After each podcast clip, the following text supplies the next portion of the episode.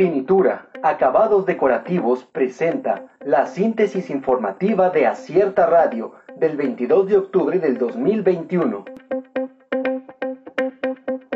Niños juegan entre charcos de sangre en un parque de Zacatecas. Imágenes capturadas por el ente de la fotoperiodista Flor Castañeda han causado conmoción, ya que en ellas se observa a unos niños jugando entre charcos de sangre en la Plaza Bicentenario de Zacatecas. Horas antes de ser tomadas dichas fotografías, en el lugar habían sido asesinados un policía y una mujer. Opinión con acierto. El impacto del corredor interoceánico. El corredor interoceánico será un detonante en la economía del istmo, por lo que sería de gran ayuda que Estados Unidos decida invertir en el proyecto respetando la soberanía de México.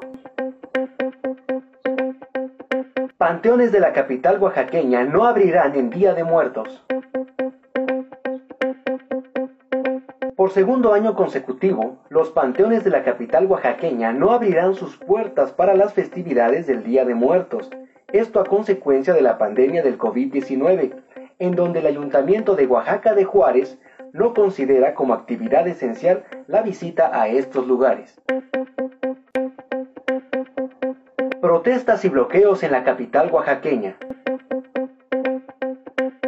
Diferentes grupos sociales y sindicales se volvieron a apoderar de las calles de la ciudad de Oaxaca para exigir atención a sus diversas demandas, una de estas organizaciones fue el Frente Popular Francisco Villa, México Siglo XXI.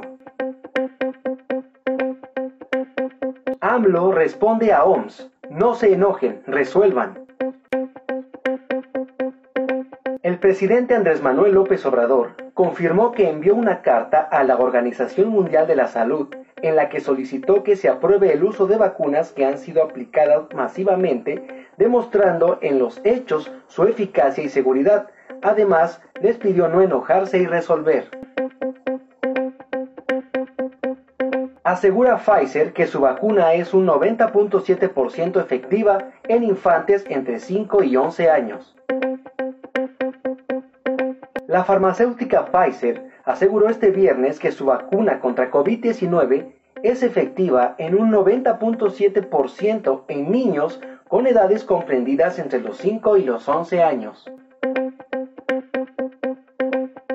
Señalan que vacunas contra COVID-19 no son ninguna terapia genética experimental. Las vacunas contra COVID-19 no son ninguna terapia genética experimental, ni su administración conlleva efectos adversos desconocidos, como afirman mensajes ampliamente difundidos en redes sociales que advierten sobre el riesgo de inyectar estos fármacos a los niños.